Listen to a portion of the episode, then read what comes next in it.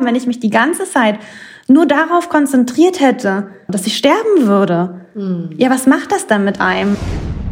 Hallo und so schön, dass du da bist zur neuen Folge von Das Leben ist kein Ponyhof. Ich bin Janina Len Otto und ich spreche alle zwei Wochen mit Menschen über ihren ganz eigenen Weg. Denn obwohl jeder von uns einzigartig ist, gibt es auch immer Gemeinsamkeiten und wir können voneinander lernen und von Erfahrungen anderer profitieren. So auch von meinem heutigen Gast. Ich wünsche dir jetzt ganz viel Freude mit der heutigen Folge.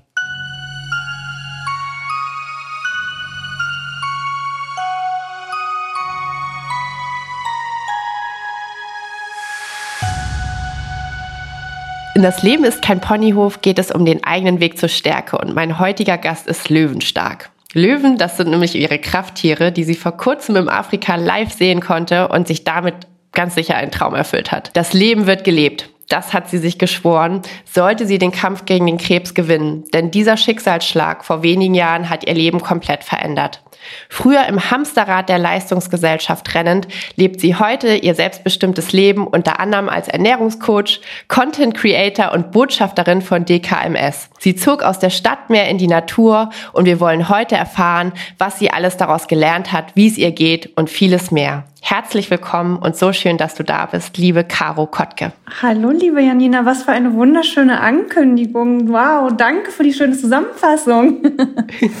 ja, ich danke dir für deine Zeit und du hast einfach schon so viel Tolles erlebt und ähm, ja, so viel erfahren und wir sind oder ich bin super gespannt und ähm, wir kennen uns inzwischen ja auch schon eine ganze Zeit. Kennengelernt haben wir uns tatsächlich, glaube ich, über die Ernährung, über Frau Ultrafrisch auch, über mein Unternehmen und haben aber so einige Überschneidungen, weshalb wir uns auch in Berlin, in Mailand und überall mal so genau. zu Modethemen und, äh, und anderem getroffen haben. Und äh, ja, deine positive Art hat mich einfach schon immer begeistert und damit wir dich jetzt noch ein bisschen besser kennenlernen, würde ich dir ein paar kurze Fragen stellen ähm, und würde dich einfach bitten, das so äh, intuitiv zu beantworten. Bist du eher Träumer oder eher Realist? Ich bin eine Mischung aus beiden. Also ich war äh, früher wahrscheinlich eher Träumer, mittlerweile ja, es ist eine Mischung aus beiden. Ich glaube, eine gesunde Mischung. Also, weil ich finde, es ist Träumen ist wichtig, aber was ich eben jetzt in den letzten Jahren gelernt habe, ist es ja nicht nur seine ähm, Träume zu träumen, sondern seine Träume auch zu leben. Und da bin ich eifrig dabei. Und ich finde, so ein bisschen real, gesunder Realismus ist ganz, ganz wichtig, ähm, damit man eben den Sinn zur Realität nicht verliert. Und ähm, deswegen würde ich auf jeden Fall ganz eindeutig sagen, eine Mischung aus beiden. Eine gesunde Mischung. Und eher Langschläfer oder eher Frühaufsteher? Frühaufsteher? Frühaufsteher. Also früher wäre ich ein Langschläfer gewesen, aber mittlerweile ähm, absoluter Frühaufsteher.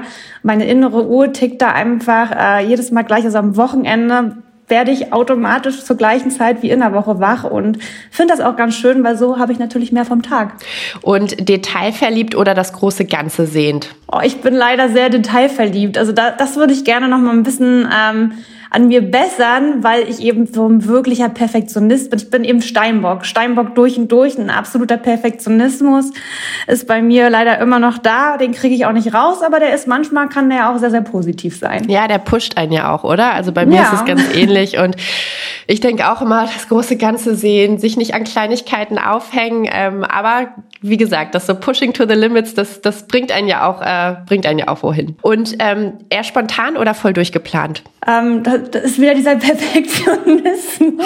ähm, hängt eben von ab. Also wenn ich wirklich im Urlaub bin, dann bin ich auch wirklich spontan, dann möchte ich nicht alles komplett durchgetaktet haben und möchte dem Ganzen einfach auch einen freien Lauf lassen. Wenn es dann aber eben wirklich äh, um den Beruf, um den Job geht, bin ich da leider nicht so spontan und brauche da eben schon so ein bisschen meine Kontrolle und den perfekten Plan. Plan da kommt einfach wieder der Perfektionismus durch. Ähm, aber wie gesagt, ein gesunder Perfektionismus ähm, kann ja auch was sehr, sehr Schönes und Positives sein. Und eher introvertiert oder extrovertiert? Ähm, eher introvertiert. Also mittlerweile, klar, vor der Kamera, ähm, ich mache viel mit Social Media, ähm, da vor der Kamera zu sprechen, ähm, ist für mich kein Problem. Das ist für mich das Normalste der Welt geworden.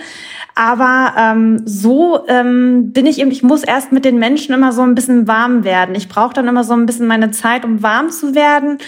Und dann ähm, passt das eben auch, aber deswegen erstmal introvertiert und dann kann ich auch schnell, wenn ich mich wohlfühle, extrovertierter werden. Ich finde es auch toll, dass, dass du das sagst und ich glaube, es sind mehr Menschen introvertiert, als so mancher glaubt, weil viele, auch viele Stars, wenn man die so persönlich kennenlernt, finde ich, sind die so, so sehr auch bei sich und, und eigentlich ruhig. Und wenn die auf die Bühne gehen, dann geben die Gas, so wie du es auch beschreibst. Ja, dann geht das. Ja, klar. Es ist dann irgendwie so ein bisschen Job und da ist dann eben einfach ein anderer Schalter, den man irgendwie ähm, umschaltet und dann geht das eben einfach. Das lernt man irgendwie, aber Trotzdem finde ich eben, man muss manchmal eben so ein bisschen, ich muss da immer noch ein bisschen warm werden. Ich muss erstmal mein Gegenüber analysieren, einschätzen können und dann weiß ich eben auch, was passt, was passt nicht und ähm, dann fühle ich mich ja auch wohler. Mm, super.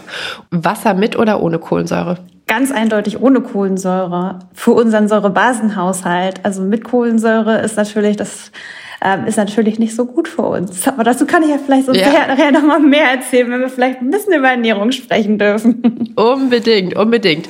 Und Hund oder Katze? Hund, ganz eindeutig Hund. Ich bin mit Hunden groß geworden. Ich liebe Hunde und ähm, also am liebsten würden wir uns jetzt auch schon einen Hund anschaffen, weil wir Hunde so sehr lieben. Aber wir wollen einfach noch mal so viel reisen und deswegen passt das aktuell noch nicht. Aber wir haben ab und zu den Hund. Meine Eltern haben hier auch beim Tegernsee bei uns einen Leihhund sozusagen und das macht dann ja auch glücklich. Ach super spannend. Ja, das hat mich total interessiert, weil ich dachte, die die Löwen sind ja so, ich weiß gar nicht, sind es Katzen, Raubkatzen sind ja nah äh, dran. Ja, aber ja, in der Hinsicht schon.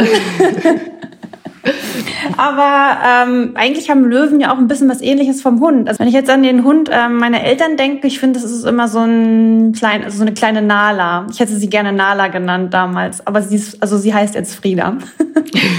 Auch schön. Welcher wichtige Punkt steht noch auf deiner Bucketlist? Auf meiner Bucketlist ähm, mehr Reisen. Ähm, definitiv. Also ich ziehe am meisten aus den Reisen, weil ich einfach noch mehr von der Welt sehen möchte, aber ich möchte auch einfach noch mehr von der Welt lernen. Und deswegen definitiv noch ähm, viel mehr reisen. Nun hast du ja gerade diese wunderbare Afrika-Reise gemacht. Und ist jetzt Afrika für dich so abgehakt oder sagst du, nee, jetzt muss ich eigentlich in Afrika erst noch richtig viele Länder sehen? Ja, jetzt, wo wir Afrika nochmal näher kennengelernt hatten, also wir waren auch eh schon in Kapstadt, haben wir natürlich kennengelernt. Und jetzt war natürlich der Traum von der Safari. Aber wenn man das erstmal alles dort genau kennenlernt, dann möchte man natürlich doch schon wieder ähm, noch mehr sehen. Also weil wir natürlich nicht alles geschafft haben. Und jetzt haben wir eben Tansania kennengelernt, aber auch Kenia, Namibia. Ähm, da gibt es, glaube ich, noch so viel mehr zu sehen. Also deswegen, äh, ich glaube, ein Haken ist da erstmal nicht hintergemacht. Aber man ähm, muss natürlich erstmal schauen, ähm, was ist natürlich jetzt irgendwie als nächstes. Also ich liebäugel auch immer noch, ich würde gerne mal nach Mexiko. Costa Rica steht auf meiner To-Do-Liste, weil Costa Rica ist, glaube ich, auch was Ernährung angeht, sehr, sehr interessant. Und ähm, da würde ich natürlich auch gerne mal einen Einblick bekommen. Das heißt, du würdest Afrika und so eine Safari jedem Menschen empfehlen, oder? Das ist so eine richtige Traumreise. Definitiv. Also man muss das einfach mal erlebt haben, einfach da die Natur so zu erleben, auch die Tiere, diese Verbundenheit mit der Natur und den Tieren. Ähm, das kann man nicht in Worte beschreiben. Da kann ich auch einfach nicht erzählen, was es mit einem macht und was das für Gefühle sind, die da einem hochkommen. Das muss man einfach mal gemacht haben und selbst erlebt haben. Deswegen kann ich jedem nur raten, das mal wirklich auf die Bucketlist ähm, zu setzen und nicht nur auf die Bucketlist zu setzen, sondern auch wirklich einmal zu machen und ähm, wirklich durchzuziehen. Was ist denn die beste Eigenschaft von uns Menschen? Ja, also uns stehen alle Möglichkeiten offen. Wir können alles machen. Wir müssen nur manchmal ein bisschen ähm, mehr Mut haben und die Dinge einfach mal angehen und eben nicht nur träumen und drüber nachdenken, was könnten wir alles machen, sondern einfach mal mehr handeln und machen, den Worten auch Taten folgen lassen. Und was ist die schlechteste? Die schlechteste Eigenschaft ist eben, ja, dass wir manchmal nicht machen, dass wir uns einfach nicht trauen, dass wir zu viel nachdenken. Ganz, ganz oft ähm, kenne ich ja auch, dass wir zu verkopft sind und einfach uns zu viel Gedanken darüber machen, was vielleicht auch einfach andere Menschen denken könnten und uns dadurch hindern und unser Potenzial leider nicht voll und ganz ähm, ausschöpfen. Und das ist eben manchmal so schade, ähm, kenne ich eben von den Verhaltensweisen selbst von mir und genau deshalb probiere ich eben immer genau ähm, den Eigenschaften so ein bisschen nah, nachzugeben, mich einfach mal zu trauen, mehr zu machen und nicht alles zu zerdenken. Und welche Eigenschaft hilft dir wiederum am allermeisten, deinen Weg zu gehen? Ja, einfach ähm, diese Willen, also meine Willensstärke und meine Löwenkraft, einfach diese Lebenslust, durstig sein nach Leben und ähm, einfach zu leben und Spaß zu haben am Leben und zu genießen. Also das ist ja so mein Antreiber ähm, geworden, auch nach meiner ganzen Geschichte, wo ich eben einfach lernen durfte, wie wertvoll unser Leben ist, wie wertvoll unsere Gesundheit ist, ähm, dass wirklich eben jeden Tag, ja, sich nicht aufzuregen, sondern die Kleinigkeiten, die kleinen positiven Dinge im Leben zu sehen und jeden Tag mit einer gewissen Weise von Dankbarkeit und Wertschätzung durchs Leben zu gehen. Ja, so, so schön. Und ist das dann tatsächlich was, wo du sagen wirst, das ist durch die Krankheit auch ja so präsent in dir geworden und seitdem lebst du das so stark? Warst du da vorher eher anders? Ganz eindeutig hat sich das dadurch geändert. Also vorher war ich ja in diesem ganzen Strudel, äh, in diesem ganzen gesellschaftlichen Strudel und habe immer eben einem Ziel nach dem nächsten hinterhergeeifert, habe mich nie ausgeruht und ähm, habe gar keine Zeit gehabt, mal ein bisschen stolz auf mich zu sein und mir mal auf die Schulter zu klopfen und sagen, hey, hast du cool gemacht. Sondern ähm, es war ja immer, du hast ein Ziel geschafft und dann war es eben immer noch nicht genug und du wolltest immer noch mehr und mehr und mehr. Und schon war man in dieser Schleife so drin und ist ständig unzufrieden gewesen, weil man ja irgendwie dachte, man könnte ja noch mehr schaffen. Und ähm, da habe ich auf jeden Fall gelernt, auch mal wirklich anzuhalten, mal zu schauen, was hast du da eigentlich bisher alles in deinem Leben geschafft. Sei doch mal stolz drauf und ähm, nicht einfach immer gleich alles zu 100 Prozent haben zu wollen, sondern einfach auch zu sehen, dass es ein, also dass es ein Prozess ist, dass es Stück für Stück ist und dass es so, so wichtig ist, auch einfach mal zu sagen, okay, ich mache jetzt mal eine Pause und ähm, arbeite nicht den ganzen Tag durch, sondern ich gönne mir mal auch meine Me-Time, gehe jetzt mal eine Stunde in die Natur und spazieren, weil am Ende ziehe ich daraus dann noch viel, viel mehr Energie. Kann ich so gut nachvollziehen. Und du hast mal gesagt, dass du, als du die Diagnose Brustkrebs bekommen hast und wusstest, dass du eine Chemotherapie machen musst, dass du sogar da immer noch so ein bisschen gedanklich im Hamsterrad warst und immer noch dachtest, okay, halbes Jahr Chemo und danach geht's irgendwie weiter. Ähm, warum glaubst du, ist das bei uns Menschen so? Warum brauchen wir manchmal so harte Einschläge, damit uns die Dinge klar werden? Ja, das würde ich manchmal auch gerne wissen. Also ich hätte es mir auch sehr, sehr gerne anders gewünscht. Ähm, also es ist eben krass, dass ich wirklich also dass eine Brustkrebsdiagnose kommen musste und dass ich selbst dann, als die Diagnose kam, habe ich war ich ja immer noch weiter im Hamsterrad. Ich habe mich weiterhin in die Arbeit geflüchtet, ähm, habe weiterhin verdrängt und wollte das alles gar nicht wahrhaben. Mein Körper musste wirklich erst durch die Chemotherapie und alles. Ähm, ich, ich war wirklich körperlich und alles so am Ende. Erst dann habe ich mal realisiert, dass ich mich vielleicht einfach mal um mich und meinen Körper kümmern sollte. Also es, es ist einfach, also wenn ich darüber nachdenke, wie weit ich es eigentlich kommen lassen habe, und das ist mir eben auch so wichtig, deswegen rede ich auch so gerne und offen darüber, ähm, dass die Menschen auch einfach mal aufwachen und es nicht erst so schlimm kommen lassen müssen. Also wie viele Burnouts haben wir heutzutage? Weil die Leute einfach keine, also sie setzen sich einfach keine Grenzen mehr und sie kennen ihre eigenen Grenzen einfach nicht mehr. Und das ist so wichtig, da auch wirklich mal anzuhalten und wirklich mal auf seine Gesundheit zu hören und auf sich zu hören und nicht immer einfach nur noch weiter, weiter, weiter. Und ähm, in diesem ganzen Hamsterrad ähm, drin zu sein, sondern einfach auch mal zu gucken, was möchte ich eigentlich, also was möchte ich eigentlich wirklich? Also nicht nur, was, was erwartet die Gesellschaft von mir, sondern ähm, was möchte ich eigentlich? Macht mich das, was ich gerade mache, eigentlich auch wirklich glücklich? Und da einfach mal ein bisschen mehr drüber nachzudenken. Und ähm, da habe ich in der Zeit äh, meiner Krebstherapie wahnsinnig viel gelernt. Also ich war am Ende ein Jahr lang in Therapie und das war eben wirklich ein Jahr lang, wo ich wirklich ähm, über mein komplettes Leben ähm, nachdenken konnte und auch durfte und mir sehr, sehr viele Fragen im Leben gestellt habe, die ähm, mich jetzt am Ende zu dem Menschen gemacht hat, der ich heute bin. Also ich ähm, habe mich echt gefragt, also wo, wofür lebe ich eigentlich gerade? Wofür würde ich gerne leben? Was möchte ich eigentlich im Leben erreicht haben? Bin ich mit dem, was ich bis dahin geschaffen habe, eigentlich glücklich. Und dann habe ich einfach festgestellt, nein, eigentlich ähm, das, was ich gerade mache, macht mich nicht zu 100 Prozent glücklich.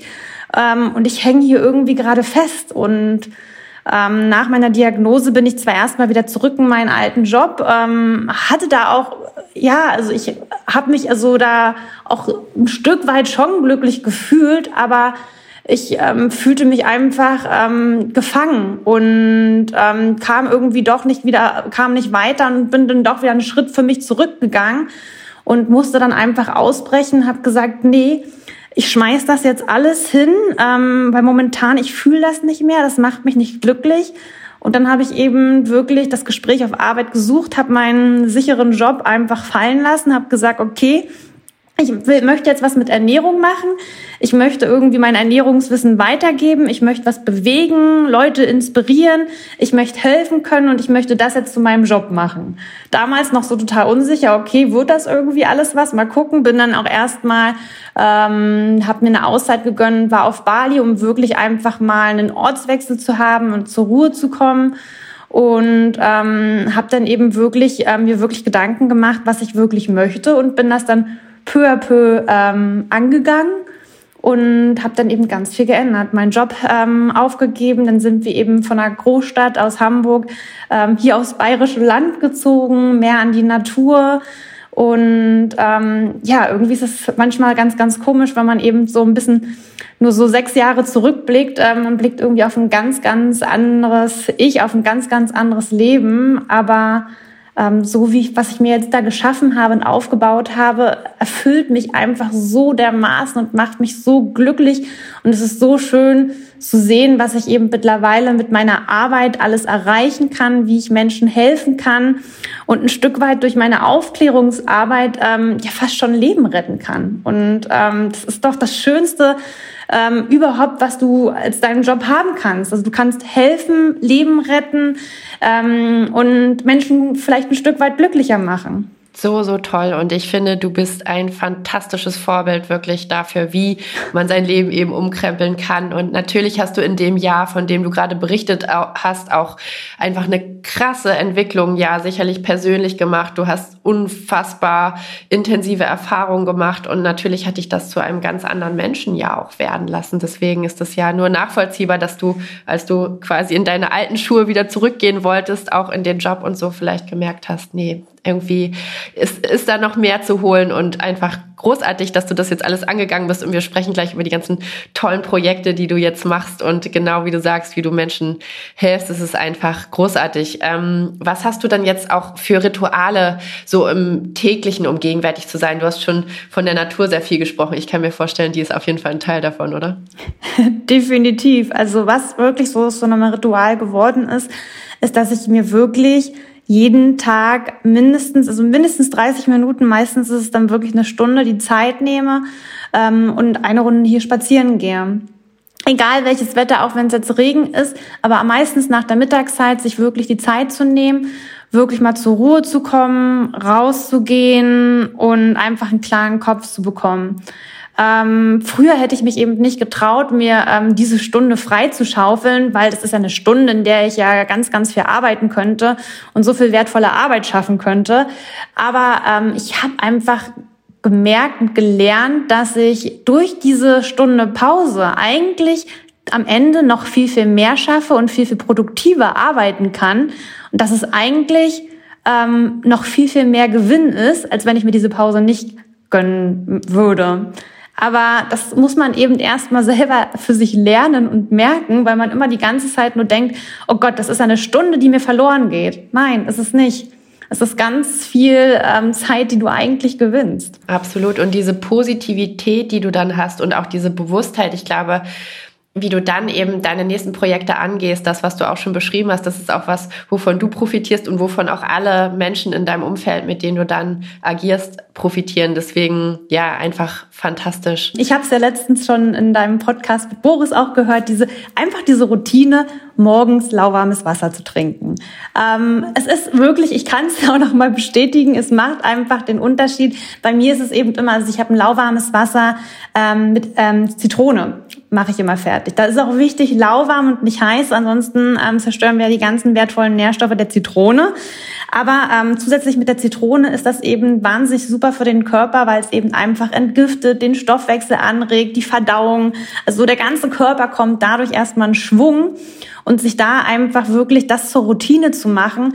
Aber auch, ähm, ich finde es ja so, so wichtig. Ich weiß, so viele Menschen ähm, frühstücken einfach nicht, aber ich finde es so wichtig. Ich liebe, meine Lieblingsmahlzeit ist das Frühstück. Ich liebe es zu frühstücken. Da stehe ich auch gerne früh auf, um wirklich dieses Frühstück zu zelebrieren. Ich mache mir da morgens wirklich mein Porridge-Ritual und ähm, liebe es einfach, mich da gleich morgens mit ganz, ganz vielen wertvollen Nährstoffen zu versorgen, wo ich einfach merke, dass der Körper davon ganz, ganz viel zehren kann. Und das finde ich so wichtig, diese Morgenroutine zu haben und sich da in Ruhe die Zeit zu gönnen und nicht einfach direkt morgens aufzustehen, am besten gleich das Handy in der Hand, Instagram zu checken und ähm, dann direkt los zur Arbeit. Und ähm, ja, also wirklich, also ich finde, wie man in den Tag startet, das beeinflusst den ganzen Tag. Würde ich komplett unterschreiben. Du wirkst immer so fröhlich und so positiv und ist es auch wie eine Art Mantra? Also hast du auch sicherlich Zeiten, wo es dir schwerer fällt und wie, ja, wie, wie schaffst du das in dieser Positivität zu bleiben? Ähm, weil ich mich einfach probiere, ähm, auf die positiven Dinge zu konzentrieren und mich darauf zu fokussieren. Ich habe auch ganz viele ähm, nicht schöne Momente. Ich habe auch Herausforderungen, wo ich dann erstmal, ähm, ja, wo es mir nicht gut geht und Dinge, die mir nahe gehen, ähm, weil ich auch ein sehr, sehr emotionaler Mensch bin. Aber ich probiere den Dingen nicht so viel Raum zu geben. Jetzt hatte ich auch erst ähm, die Woche, ähm, hatte mich erst eine ähm, Followerin gefragt, ja, weil ich auch meinte, ja, mir geht's auch nicht immer gut. Ja, dann lass uns doch an diesen nicht schönen Momenten viel mehr teilhaben. Und ähm, genau da musste ich dann eben stocken und sagen, nee, also war, also, weil indem ich ähm, wirklich diese ganzen negativen Momente, indem ich denen mehr Raum gebe, mehr darüber spreche und äh, mich einfach viel mehr damit beschäftige, ist ja vom Anteil meines Tags ähm, ja, also es macht ja, also es macht einen Einfluss auf den ganzen Tag, wenn ich mich einfach an diesen negativen Dingen ranhänge. Wenn ich sie dann auch noch öffentlich bei Social Media mache, sind da eh wieder ja. ähm, hunderte, dann sind da hunderte von Menschen, die eine Meinung zu meinen Gefühlen haben die ähm, mich dann noch wahrscheinlich noch weiter runterziehen, die dem Ganzen noch mehr Raum und Fokus geben. Und deswegen, ähm, es ist okay, dass es einmal ähm, schlecht geht. Und ich finde, es ist auch okay, offen über seine Gefühle zu sprechen und zu sagen, mir geht's mal nicht gut, genauso wie es vollkommen ähm, menschlich normal ist, auch mal zu weinen. Also ich finde, ähm, weinen ist nach wie vor auch ähm, keine Schwäche, weinen ist eine Stärke. Gefühle zu zeigen ist eine Stärke. Total.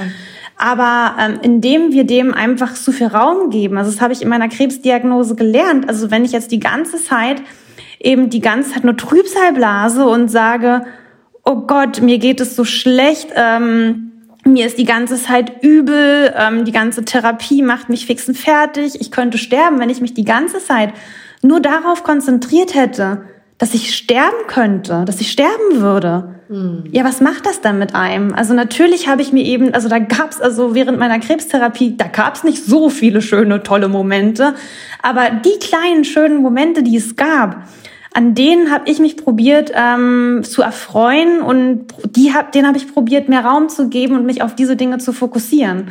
Das habe ich eben wirklich jetzt einfach mitgenommen, dass ich wirklich, ähm, ja, einfach so klein diese positiven Dinge doch sein mögen, dass ich denen mehr Raum geben möchte. Und ähm, ich denke, das macht einen, das macht mich vielleicht auch einfach so einen positiveren Menschen. Ja, und das, was man in die Welt trägt, das kriegt man halt zurück. Und das, was man gedanklich projiziert, das zieht man halt auch an. Deswegen kann ich das total nachvollziehen. Ja, absolut. In der herausfordernden Zeit, dieser Brustkrebsdiagnose, der Chemotherapie, als du sogar die Bewusstheit hattest, ich weiß gar nicht, ob mein Leben langfristig weitergehen wird, vielleicht habe ich nur noch eine gewisse Zeit.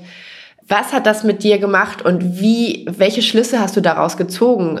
Diese Bewusstheit dafür, okay, vielleicht habe ich nur noch ein Jahr oder so zu leben. Was hast du dann zu dir gesagt, wie, wie du damit umgehst und, und was du wirklich tust in dieser Zeit? Ähm, ja, ich habe mir also zu der Zeit, da waren so, so viele Fragen in, im Kopf, ähm, worüber man nachgedacht hat.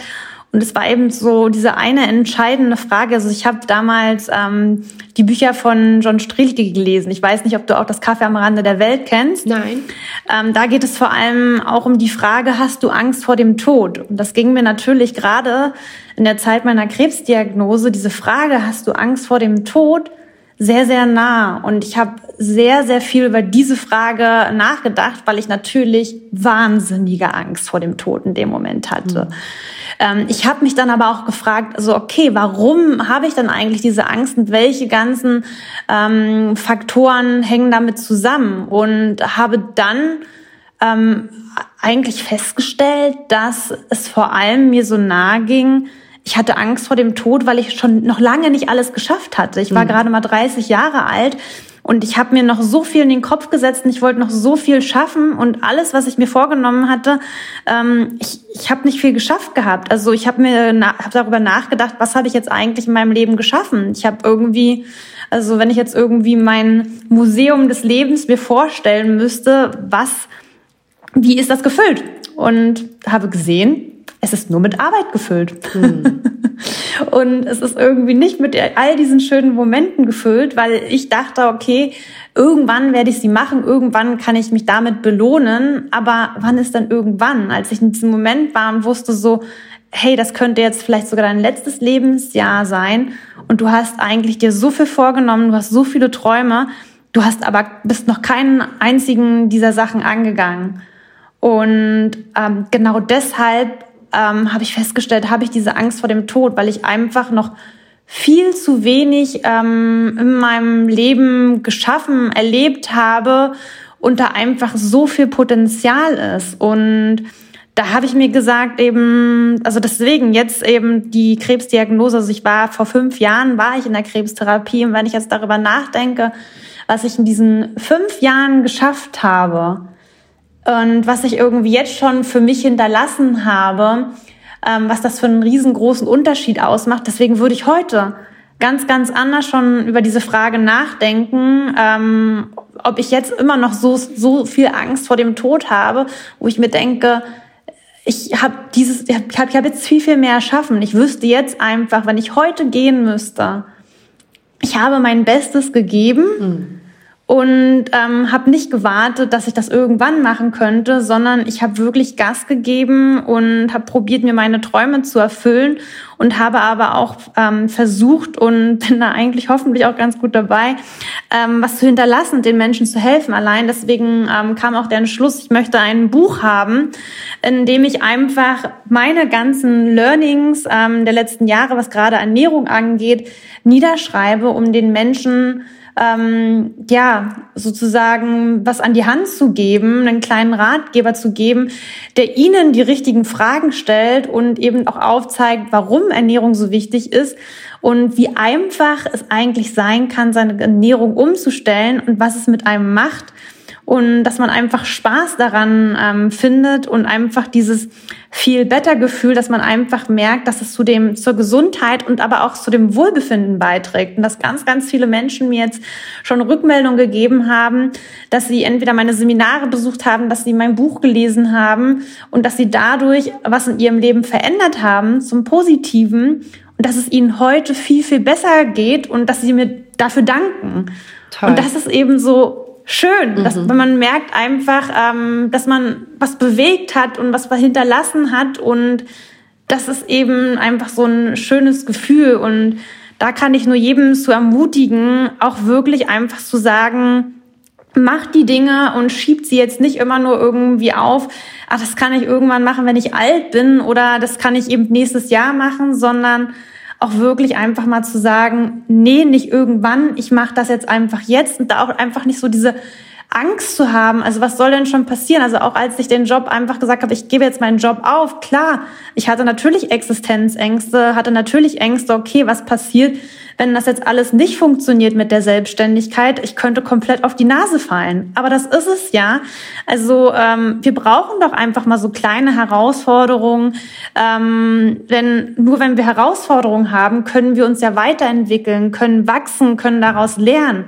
Und ähm, wenn es keine negativen Dinge im Leben geben würde, dann würden wir doch alle stehen bleiben. Absolut. Wir brauchen diese Challenges, weil aus diesen Challenges, ähm, da, da dürfen wir daraus lernen. Und deswegen, also ich bin so viel schon auf die Nase gefallen, aber irgendwie am Ende, manchmal braucht es ein paar Monate, manchmal braucht es ein paar Jahre, aber irgendwann finde ich heraus, wofür diese Dinge gut waren.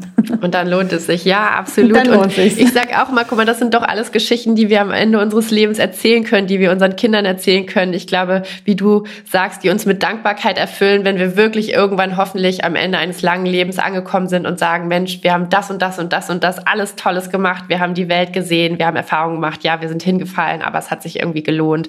Und ich äh, kann das wirklich nur unterschreiben, was du sagst und finde das ganz, ganz toll. Mhm. Und ja, Du hast es, du hast es gesagt, das Thema Ernährung ist ja auch eins, was uns beide sehr stark verbindet, weil wir eben beide darum wissen, was zum einen für einen riesen Einfluss ist auf unsere Gesundheit hat, auf unser Wohlbefinden, ob wir fröhlich sind, ne, auch äh, so viele Themen, ne, wenn wir irgendeinen Mangel haben. Und du hast dich dem, hast dich dem mehr gewidmet und hilfst jetzt so vielen Menschen damit. Erzähl uns doch einmal in Kürze, du bist ja die Basenqueen, so würde ich es jetzt mal sagen, und lebst ja die basenüberschüssige Ernährung. Ähm, was ist der große Vorteil an dieser Ernährung? Ähm, bei der basischen Ernährung geht es eben darum, den Körper ganzheitlich zu sehen und eben nicht einfach nur, okay, welche Lebensmittel sind jetzt die richtigen für mich, sondern den Körper wirklich ganzheitlich zu sehen und ähm, einfach mal ähm, darüber nachzudenken, wie unser Körper eigentlich funktioniert, wie unsere Organe funktionieren und wie wir unseren ähm, Körper und die Organe eigentlich mit den richtigen Lebensmitteln bei seiner Arbeit unterstützen können. Ähm, wie kann ich meinen Stoffwechsel unterstützen? Ähm, wie kann ich mein Immunsystem unterstützen? Wie kann ich eben einfach ähm, die Zellgesundheit unterstützen? Also gerade mit der Zellgesundheit habe ich mich natürlich ähm, mit meiner Krebsdiagnose sehr intensiv auseinandergesetzt und ich möchte natürlich, dass ähm, ich viel mehr gut und positive Zellen in meinem Körper habe und ähm, insgesamt, also wir haben ja rund 30 Billionen Zellen, glaube ich, daraus besteht unser Körper. Und wenn man sich das einfach mal ein bisschen nahe fügt, also ähm, führt, wie viele Zellen da einfach in unserem Körper schlummern. Und ähm, da ist es ja wichtig, dass wir dafür sorgen, dass da immer mehr gute Zellen nachkommen und ähm, wir unseren Körper einfach bei seiner Arbeit unterstützen und das nicht einfach als selbstverständlich sehen, dass unser Körper ähm, ja einfach atmet, dass unser Körper, dass wir einfach die, ähm, dass wir uns bewegen können, ähm, dass wir sehen können, dass wir schmecken können. Also das ist ja wirklich alles ein Prozess. Und da würde ich mir manchmal eben einfach ähm, wünschen, dass wir da einfach ähm, mehr diese Wertschätzung unserem Körper gegenüber ähm, mitbringen und einfach mal mit unserem Körper zusammenarbeiten und nicht einfach das nur hinnehmen als selbstverständlich sehen, sondern eben wirklich gucken, wie wir unseren Körper bei seiner Arbeit unterstützen können. Und das ist eben ähm, nicht nur die reine Nahrungszufuhr und dass wir eben einfach ähm, Essen zu uns nehmen.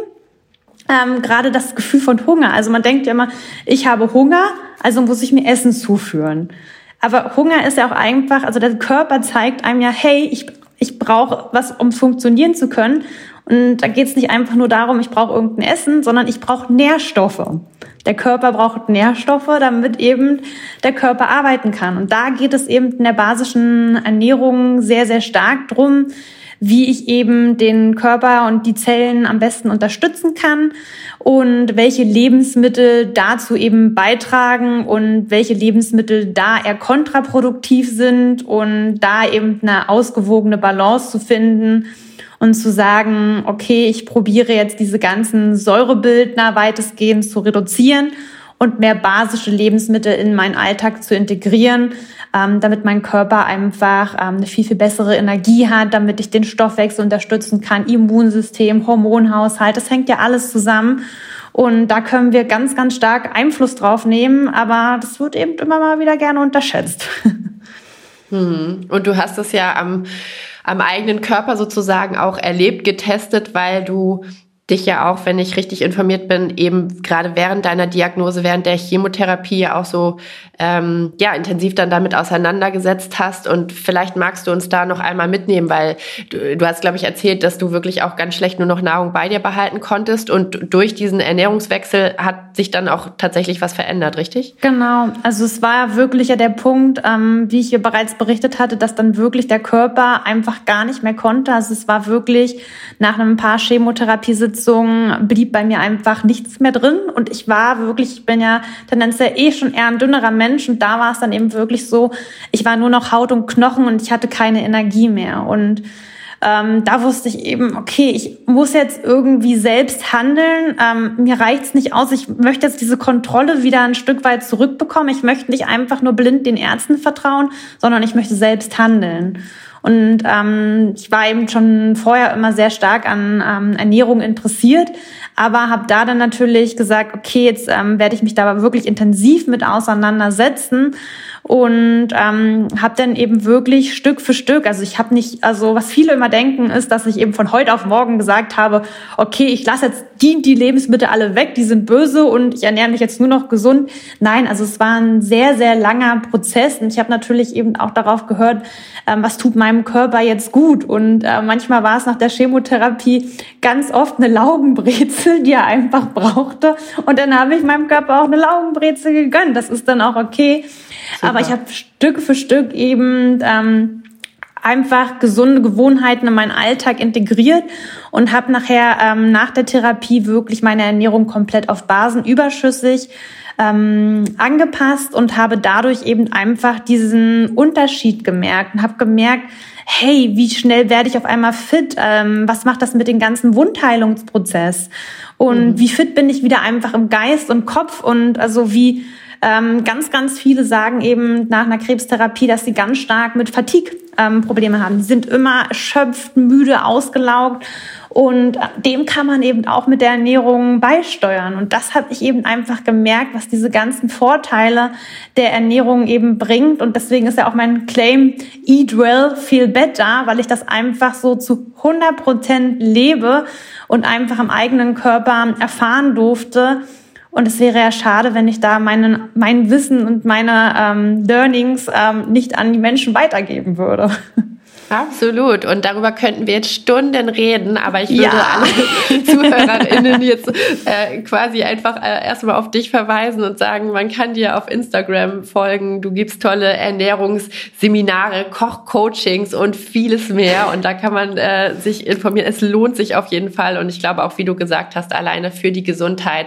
Man ist so viel resilienter als Mensch Krankheiten gegenüber und fühlt sich so gut. Also es lohnt sich auf jeden Fall.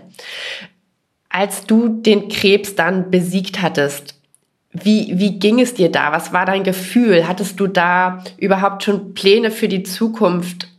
Nimm uns mal mit, wie, ja, wie du dich dann quasi auch wieder ins Leben gekämpft hast. Ähm, war eben auch ein großer Prozess. Also man kann ja einfach ähm, nicht sagen, okay, jetzt ist es eben vorbei und schwuppsdiwupps bin ich wieder im normalen Leben drin. Ähm, das, was eben viele eben einfach denken, ja, okay, also Caro hat jetzt die ähm, Krebstherapie beendet und jetzt ist irgendwie alles wieder normal. Mhm. Wenn du so krass ein Jahr lang rausgerissen wirst, ähm, dann ist nichts mehr so, wie es einmal war. Und ganz, ganz viele Dinge ändern sich und dann ist das eben schon ähm, hart da wieder reinzukommen. Das ist ja eben immer noch, also es verfolgt mich ja noch bis heute. Also ich kann noch bis heute sagen, dass es eben keinen Einfluss jetzt noch auf mein Leben nimmt. Also ich muss immer noch Antihormone zu mir nehmen. Also ich befinde mich mit meinen 35 Jahren gerade, ich befinde mich in den Wechseljahren. Natürlich macht es eben was mit den Wechseljahren zu sein. Mhm. Genauso wie ich nachher auch den Entschluss ähm, fassen musste, ähm, aufgrund meiner Genmutation ähm, auch ein sehr, sehr wichtiges Thema. Also ich wusste damals nichts ähm, davon, dass ich testen lassen kann, dass ähm, wenn man eine Genmutation hat, man bessere Vorsorgeuntersuchungen hat in Bezug auf Brustkrebs und auch Eierstockkrebs. Ähm, durfte ich durch die Diagnose lernen und ähm, habe so auch den Entschluss fassen müssen, dass ich mir jetzt auch nach der Therapie nochmal zusätzlich die Eierstöcke entfernen lasse, ähm, weil das Risiko, nochmal an Krebs zu erkranken, zu hoch gewesen wäre. Und da gehen natürlich auch Entscheidungen mit einher mit meinem Partner, wo wir darüber sprechen mussten, dass wir keine Kinder bekommen können. Wo man natürlich, wo dann schon wieder Ängste hervorkommen, wo ich natürlich dann auch Angst hatte, dass mein langjähriger Partner sagt, nee, also er möchte Kinder haben, wenn er mit mir keine Kinder mehr haben kann. Ist das vielleicht ein Trennungsgrund oder nicht? Also es sind eben immer noch wieder Punkte, die ähm, aufkommen, die einem nach wie vor beschäftigen, auch jetzt nach fünf Jahren. Also ich muss jetzt, ich habe damals ja meine ähm, Brüste, mein Brustgewebe komplett entfernen lassen und wieder mit Implantaten aufbauen lassen. Ähm, dadurch, dass ähm, mein Implant, also dass nochmal eine Bestrahlung folgte, ähm, ist die Garantie zum Beispiel auf das eine Implantat nicht mehr 100 Prozent da. Und ich muss jetzt auch äh, in den nächsten Wochen nochmal einen Implantatwechsel machen lassen. Also es ist eben immer wieder, selbst nach fünf Jahren, ist dieses äh, Krebsthema immer noch komplett präsent und da und es ist eben nicht einfach, äh, ich habe den Kampf jetzt gewonnen und das ähm, Thema äh, ist durch. Also es wird ein ein Leben lang begleiten. Was hat das mit deiner Weiblichkeit gemacht? Ähm, ich kann mir vorstellen, du hattest vorher lange Haare, jetzt trägst du sie voller Stolz und Schönheit so kurz. Ähm, man lässt bestimmt auch, auch, ja, einfach viel Veränderung muss man dadurch zulassen, oder? Indem sich der ganze Körper so verändert. Ja, das hat, also, natürlich hat das eben auch was mit einem gemacht, wenn man merkt, wie der Körper sich verändert. Also, damals allein schon ähm, der Verlust der Haare. Also es war ja nicht nur also die Kopfbehaarung, sondern Wimpern, Augenbrauen. Ähm, es fing ja damit an, dass man gar keine Mimik, Gestik mehr hatte, dass da schon die ganze Persönlichkeit ein Stück weit verloren ging und als dann natürlich eben auch noch sozusagen die Brüste entfernt werden mussten, ähm, war ja wirklich äh, ja alles an Weiblichkeit erstmal ähm, weg. Also deswegen, ich habe keine, also ich musste meine Brüste abgeben, ich musste meine Eierstöcke abgeben. Das sind ja alles Sachen, die einen als Frau irgendwie ein Stück weit definieren, die ich verloren hatte. Und das macht natürlich was mit einem. Und ähm, klar beeinflusst das einen, aber ich glaube, es ist da total wichtig, ähm, sich selbst zu finden und selbst ein gutes Körpergefühl wieder für sich zu entwickeln, genauso wie mit den langen blonden Haaren. Ähm, die habe ich dann einfach nicht mehr gefühlt, weil ich jetzt einfach diese kurzen Haare und ich war einfach, auch als die Haare wiederkamen, so stolz auf meine Kurzhaarfrisur und mittlerweile bin ich eben einfach das Kurzhaarmädchen und fühle diese kurzen Haare viel, viel mehr. Und das ist eben jetzt zu meinem neuen Ich geworden. Und ich finde das auch ganz, ganz wichtig, das zu akzeptieren und einfach ähm, zu sagen, das bin ich jetzt und das fühle ich viel, viel mehr. Und gerade in der Folge mit Boris haben wir ja auch darüber gesprochen, wie es eben ist, das Innere nach außen zu tragen. Und nun haben wir ja auch über deinen ganzen Transformationsprozess gesprochen. Und da ist ja auch eigentlich nur klar, dass man sich eben dann auch ähm, ja verändert. Und es ist doch, es ist doch toll, wie du da deinen Weg gefunden hast und das jetzt wirklich so ja einfach voller Fröhlichkeit und voller Schönheit nach außen trägst. Denn ähm, ja, es gibt halt viele Facetten. Eine Frage zur basischen Ernährung muss ich einmal stellen, weil ich finde sie so spannend und ich stelle sie mir selber immer wieder. Der Unterschied zwischen Industriezucker und zum Beispiel Agavendicksaft oder Kokosblütenzucker. Warum ist letzteres besser? Weil der für den Körper. Genau, also das Thema Zucker, das ist ein sehr, sehr gutes Zucker. Deswegen, ich habe auch noch gar nicht erzählt, also basische Ernährung, was dann eigentlich gute und schlechte Lebensmittel wären. Also schlecht ist auf jeden Fall Industriezucker. also ähm, bei der basischen Ernährung geht es ja vor allem darum, kein Industriezucker, kein Weizen, kein Alkohol. Also ich glaube, das sind so die äh, besten Tricks, um so ein bisschen basischer zu werden. Aber warum kein Industriezucker und warum lieber eine Zuckeralternative? Also es geht eben einfach darum, ähm, wie der Körper den Zucker aufnimmt, wie er ihn verstoffwechselt und aber auch um den Nährstoffgehalt. Also ich bin ja wirklich ähm, ganz, ganz großer Fan von Nährstoffen und so ist es eben auch beim Thema Zucker. Ein Industriezucker ist einfach ähm, komplett leer. Da ist nichts an Nährstoffen drin. Da ist einfach äh, ja, es ist eben einfach, dass der Körper das so gar nicht ähm, richtig aufnehmen kann. Und um diesen Industriezucker zu verstoffwechseln, ähm, braucht der, verbraucht der Körper eher noch Nährstoffe. Das heißt, eigentlich raubt der Industriezucker uns eher Nährstoffe, als dass er uns irgendwelche Vorteile bringt. Und deswegen ist es eben besser, Zuckeralternativen zu suchen. Ich bin zum Beispiel auch nicht so der Fan dieser ganzen chemischen Zuckeralternativen, die zwar keine Kalorien haben, aber sie haben immer noch keine Nährstoffe sondern ähm, damit der Körper das besser aufnehmen, verarbeiten kann, macht es immer Sinn, ähm, eine Zuckeralternative mit Nährstoffen zu nehmen, bestenfalls sogar noch mit Ballaststoffen, also die beste Möglichkeit, damit der Körper Zucker besser aufnehmen und verstoffwechseln kann, ist es reichlich Ballaststoffe dazu, sich zu nehmen. Und deswegen sind zum Beispiel Agavendicksaft, Kokosblütenzucker die bessere Alternative. Meine Lieblingsalternative sind aber zum Beispiel Datteln. Mhm. Ganz, ganz viele vergessen immer, ähm, was Datteln, also dass es ja Datteln gibt, die wir einfach als Süßungsalternative nehmen können, ob eben wirklich ähm, klein geraspelte Datteln, einfach mal klein zu raspeln. Äh, mittlerweile gibt es Dattelsirup, man kann sogar auch Dattelpulver, also als Dattelzucker kann man es nutzen und man kann das eins zu eins durch Industriezucker ersetzen und eine Dattel bringt eben wahnsinnig gute Nährstoffe, also viele basische Mineralstoffe wie Magnesium, Calcium zum Beispiel mit sich, aber eben auch gute Ballaststoffe, so dass der Körper diesen Zucker ganz, ganz anders ähm, wahrnimmt, ganz anders davon profitieren kann. Und der Industriezucker, ja, also wenn, wenn der Körper eben gerade eh gar keine Nährstoffe hat, ja, dann setzt der Zucker sich eben irgendwo da an, wo wir ihn nicht haben wollen. Und das ist ja auch ein schönes, eigentlich so ein schöner, so ein schöner Merksatz, finde ich, für, für jedermann, wenn man immer was zu sich nimmt, wo man wirklich das Gefühl hat, okay, da sind auch irgendwie Vitamine drin oder sekundäre Pflanzenstoffe.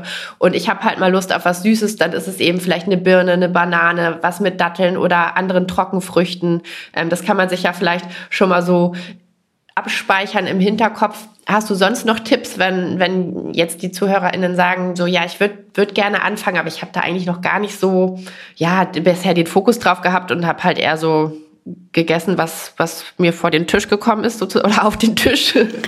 Ich glaube, das Wichtigste überhaupt ist erstmal zu sagen, dass es kein Verzicht sein soll. Ganz, ganz viele verbinden ja eine gesunde Ernährung und ähm, zum Teil eben auch die basische Ernährung mit Verzicht und denken, okay, ich muss jetzt auf ganz, ganz viel verzichten.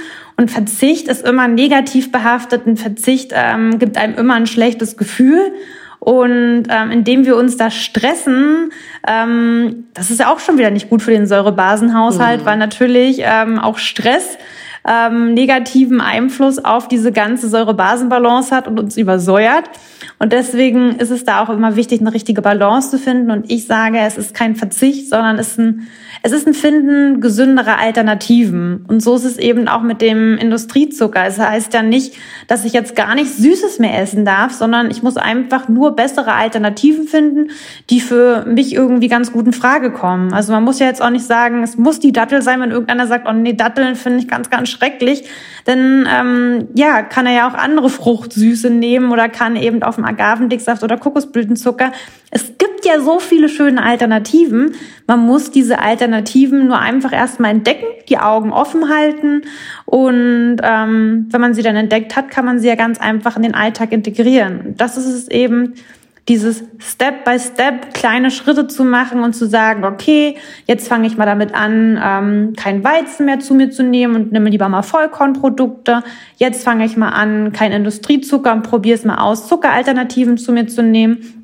Oder auch einfach zu sagen, okay, ich werde jetzt diese Woche einfach mal bewusst mehr Obst und Gemüse in meinen Alltag integrieren. Also ich sage immer so, diese am einfachsten ist es ähm, einfach mal zu schauen, dass man pro Tag ungefähr fünf Portionen Obst und Gemüse in seinen Alltag integriert bekommt. Also man kann ja schon beim Frühstück anfangen, beim Mittag, dann eben ein paar Snacks am Nachmittag, dass es dann einfach ein paar Gemüsesnacks sind und dann eben nochmal zum Abendessen, dass man einfach mal guckt, ähm, mehr Gemüse in seinen Alltag zu integrieren und Obst und schon ernährt man sich eigentlich ganz automatisch viel, viel gesünder. Und auch hier schwingt deine positive Einstellung so, so schön rüber, finde ich, genau, dass man eben das nicht als Verzicht erkennt, sondern, sondern auch die Chance darin sieht und all das Positive. Das ist übrigens auch was, wo ich immer finde, das sollten wir uns allgemein in unseren Alltag integrieren, weil auch in dieser unsicheren, beängstigenden teilweise Welt, in, in der wir aktuell leben, ist es so, dass wir immer wieder versuchen sollten, die Chancen zu sehen und einfach gucken, was wir tun können. Und ähm, ja, aber für uns selber hat Ernährung da eben auch diesen, dieses Riesenpotenzial. Deswegen total ja. schön, dass wir da heute drüber reden. Vor allem, wenn man erstmal seine Ernährung umgestellt hat und diese ganzen Vorteile kennenlernt, dann möchte man gar nicht mehr zurück. So geht's mir ja, weil ganz, ganz viele mhm. fragen mich immer, ja, ist es nicht hart, ähm, wie so dauerhaft sich so gesund zu ernähren? Wo ich mir denke, nein, wenn ich einfach merke, was es mit dem Körper macht, also Klar, ähm, sündige ich auch mal, gönn mir mal irgendwie äh, was un was heißt gönnen. Also es ist für mich ist es ja gar nicht gönnen, sondern ich merke einfach danach direkt wieder, was es mit meinem Körper macht. Und dann fühle ich mich schlecht ähm, weil ich dann einfach schon wieder nicht diese Energie habe und das macht dann eben diesen Unterschied. Also wenn man einfach die Vorteile einer gesunden Ernährung sieht und weiß, was es mit einem macht, dann will man gar nicht mehr zurück.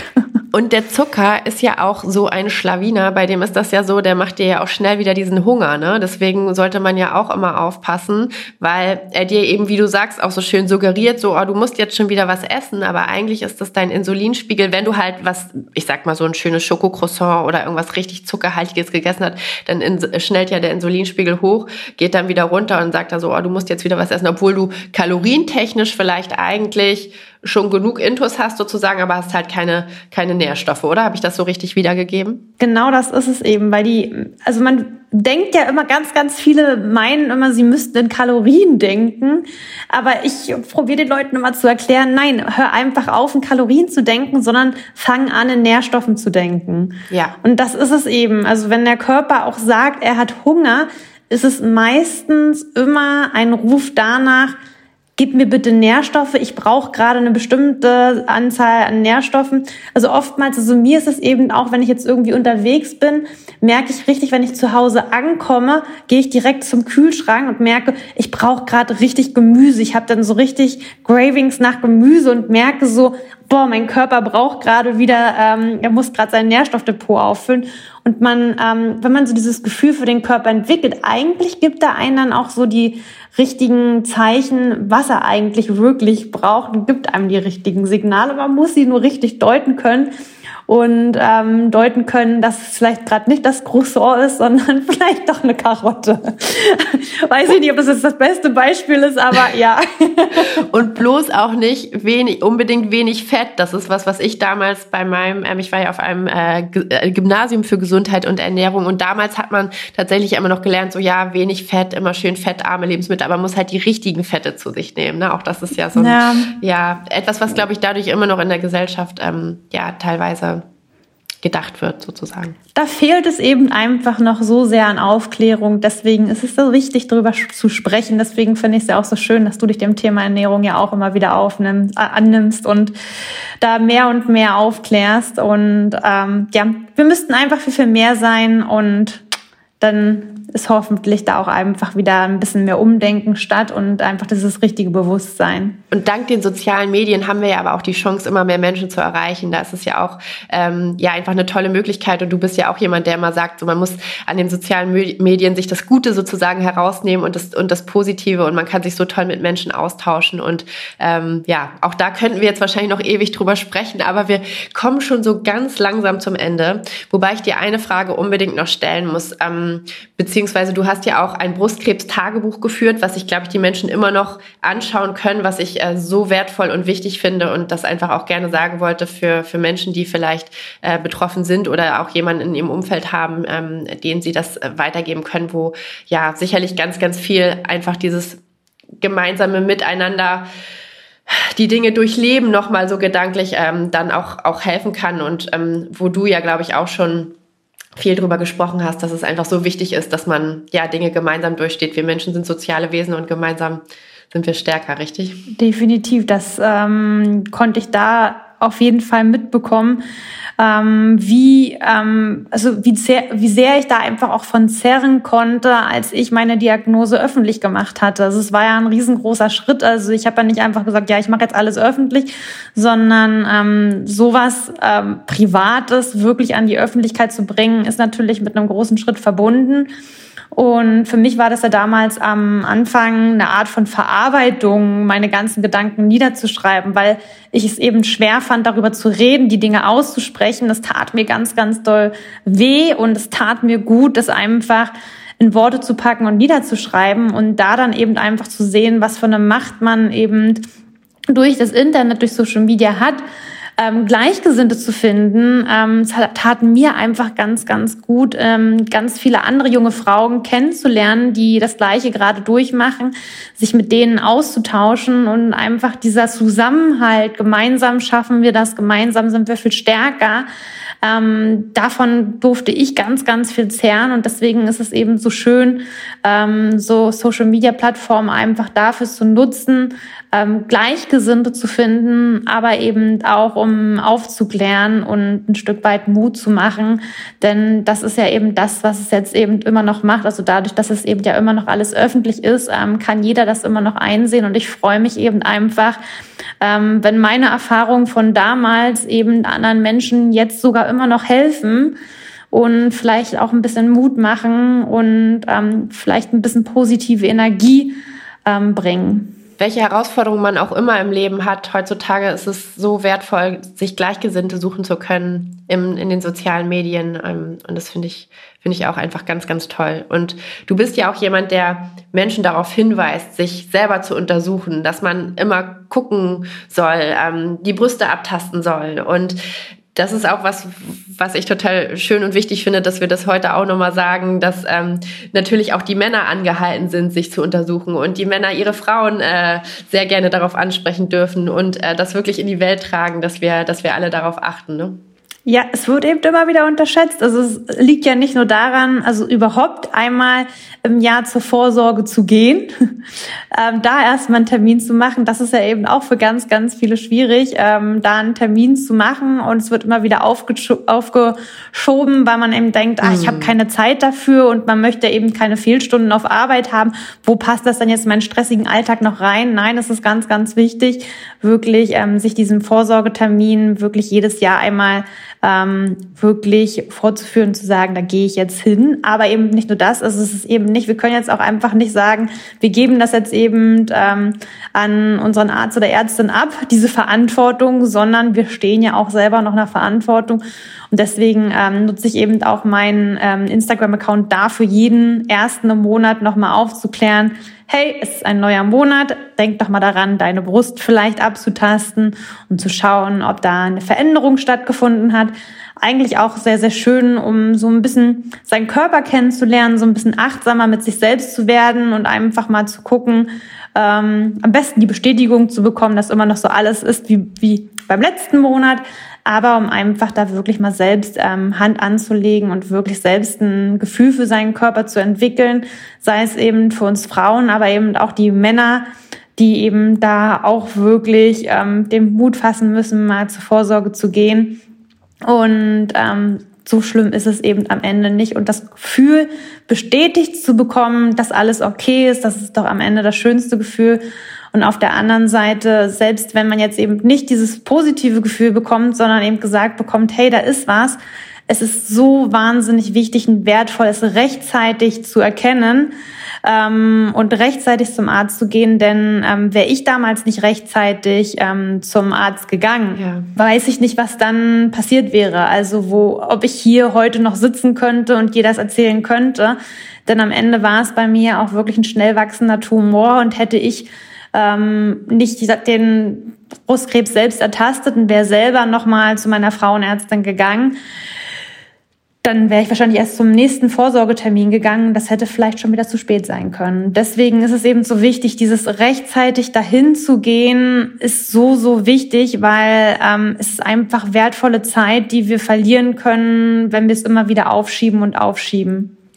Liebe Caro, so viel Wissen, so viele Erfahrungen, so viel Wertvolles hast du schon mit uns geteilt und wir kommen langsam zum Ende. Eine Frage, die ich jedem Gast stelle. Hast du noch drei Weisheiten, Tipps, Erfahrungen, die du mit uns teilen magst, die du vielleicht noch nicht gesagt hast? Ich kann ja noch ein bisschen eher zusammenfassen, ähm, weil für mich also wirklich Impulse, die ich gerne mitgeben möchte, ist es zum einen, wirklich sein Leben in vollen Zügen zu leben und zu genießen und sein Leben nicht zu, nicht nur zu träumen und darüber nachzudenken, was man machen könnte, sondern sein, sein Leben wirklich in Angriff zu nehmen zu, und zu leben das ist mir ganz, ganz wichtig, da einfach mal zu machen und auch wirklich in die Handlung zu gehen. Auf der anderen Seite, klar, also uns stehen immer irgendwelche Stolpersteine bereit. Also wir werden immer mal wieder hinfallen, aber es ist einfach so, so wichtig, ähm, jedes Mal, ähm, wenn wir hinfallen, nicht liegen zu bleiben, sondern aufzustehen und einfach ähm, zu sehen, dass jede Herausforderung uns dann doch irgendwie ähm, eine neue Chance ergibt. Also es ist ja auch das chinesische Schriftzeichen, das finde ich immer ganz, ganz interessant. Krise ähm, besteht ja da aus dem aus zwei Schriftzeichen und die sind eben einmal das Wort Chance also Herausforderung und Chance. Und das finde ich eben so, so schön, dass es eben, ähm, so ist es ja eben auch, dass wir wirklich aus jeder Gefahr und Herausforderung eine Chance ziehen können. Und ich glaube, das sollten wir uns wirklich öfter mal nahelegen, dass ähm, auch aus negativen Sachen positive Dinge hervorgehen können. Und das, was ich mir am Ende immer wieder vornehme, was ich mir auch ähm, für dieses Jahr wieder vorgenommen habe, sind so Begrifflichkeiten. Also für mich ist es total wichtig, mit ganz viel Dankbarkeit und Wertschätzung durchs Leben zu gehen. Aber ich finde, es ist auch wichtig, ähm, die Leichtigkeit ähm, fürs Leben nicht zu verlieren. Und das ist immer so ein Punkt. Ähm, deswegen ähm, trage ich meistens auch immer meinen Federohrring, der mir so ein bisschen symbolisiert, ähm, um seine Leichtigkeit nicht zu verlieren. Das ist das, was ich damals ja äh, mit meiner Krebsdiagnose, ja, irgendwie habe ich damals ähm, erst meine Leichtigkeit verloren und ich musste meine Leichtigkeit ähm, wiederfinden und immer wieder, wenn ich so dieses Gefühl habe, dass ich diese Leichtigkeit wieder verliere, weil ich mich schon wieder zu viel den Kopf zerbreche oder weil schon wieder Dinge nicht so laufen, ähm, wie sie laufen sollten, ähm, mir einfach mal dieses diese Begrifflichkeit, also ich habe es mir einfach großfett auf den Zettel geschrieben, ähm, wenn ich mich mal wieder zu sehr aufrege, vergess deine Leichtigkeit nicht, bleib in deiner Leichtigkeit. Und Vielleicht ist das nochmal ein ganz schöner Impuls zum Schluss, ähm, dass vielleicht alle jetzt heute mal ein bisschen auf ihre Leichtigkeit achten, nachdem sie diesen Podcast gelauscht haben. so, so wertvoll. Und dazu auch noch sich, sich irgendwie so ein Mantra auf den Zettel zu schreiben, finde ich total toll. Das habe ich nämlich auch jetzt gemacht. Und am Ende, dass man sich das immer wieder ins Bewusstsein Dinge, man kann sich die auch an den Spiegel hängen oder an den Fernseher oder irgendwo, wo man sie regelmäßig sieht, irgendwie so ein Mantra. Ähm, total toll. Caro. Ach du wunderbare, inspirierende Frau. Vielen Dank für deine Zeit und für all das, was du mit uns geteilt hast. Ich wünsche dir unendlich viel Glück, Erfolg, Gesundheit weiterhin und dass du deinen Weg so stark und toll gehst. Danke, danke für alles und ähm, alles Liebe. Vielen, vielen lieben Dank, dass ich dabei sein durfte und meine Geschichte hier ein bisschen teilen konnte und so, so schön, endlich mal wieder mit dir in Ruhe quatschen zu können und nicht irgendwo nur so zwischen Tür und Angel. Es war sehr, sehr, sehr schön. ja. Vielen, vielen lieben Dank.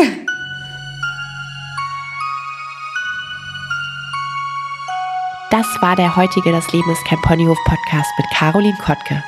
Ich hoffe, du konntest etwas für dich mitnehmen. Bei Fragen oder Feedback freue ich mich sehr über eine Nachricht von dir.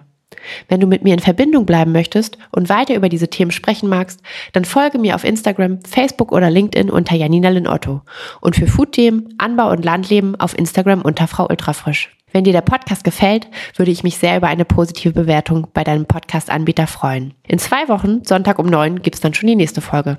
Und bis dahin wünsche ich dir nur das Allerbeste und eine gute Zeit.